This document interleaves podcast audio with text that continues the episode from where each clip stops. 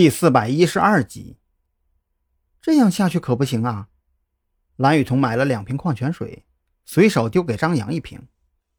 按照咱们这种查找方式，等找到人，可能都半个月之后了。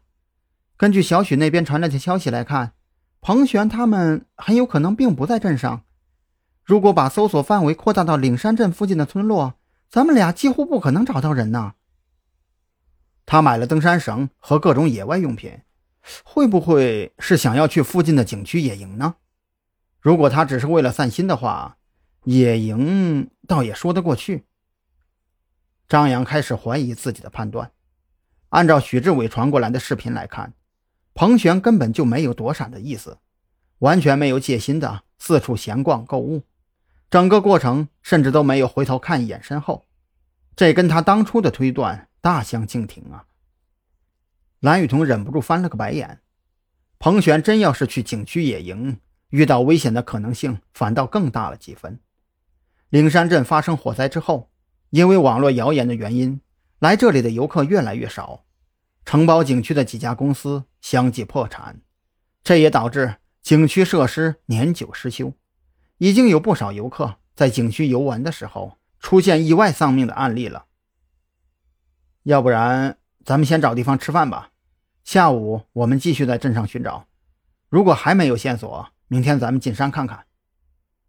张扬也只能做出如此决定，这一趟也不能算没有收获，至少能够确定彭璇最后一次出现的地方就是岭山镇的汽车站。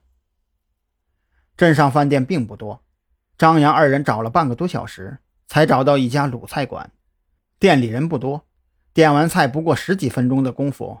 服务员就开始上菜，就在二人吃饭的功夫，从门口进来一个打扮很是邋遢的男人，离得老远都能闻到浓郁的臭味。这个男人神情麻木地摇晃着走进饭店，脏兮兮的手搭在饭店的桌台上。有没有看到我老婆？她被人绑架了。哎呀，我说你怎么又来了？都跟你说了多少次了，你老婆没来我们这儿。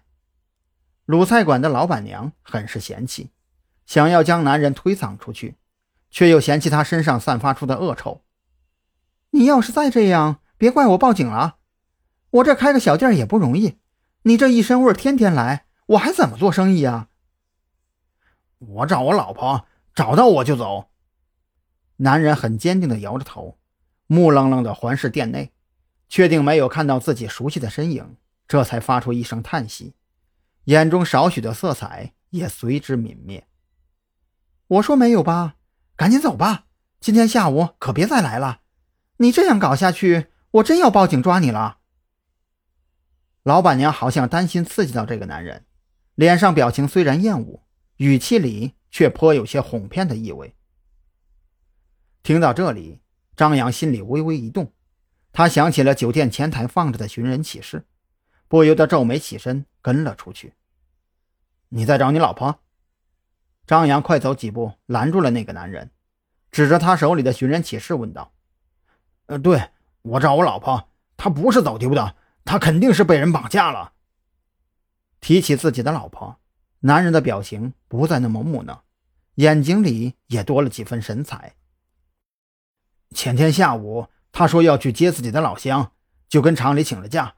可是他当天晚上就没回来，打他电话也是关机，我也没有他老乡的联系方式，只能一边打听一边找，最后找到了这里。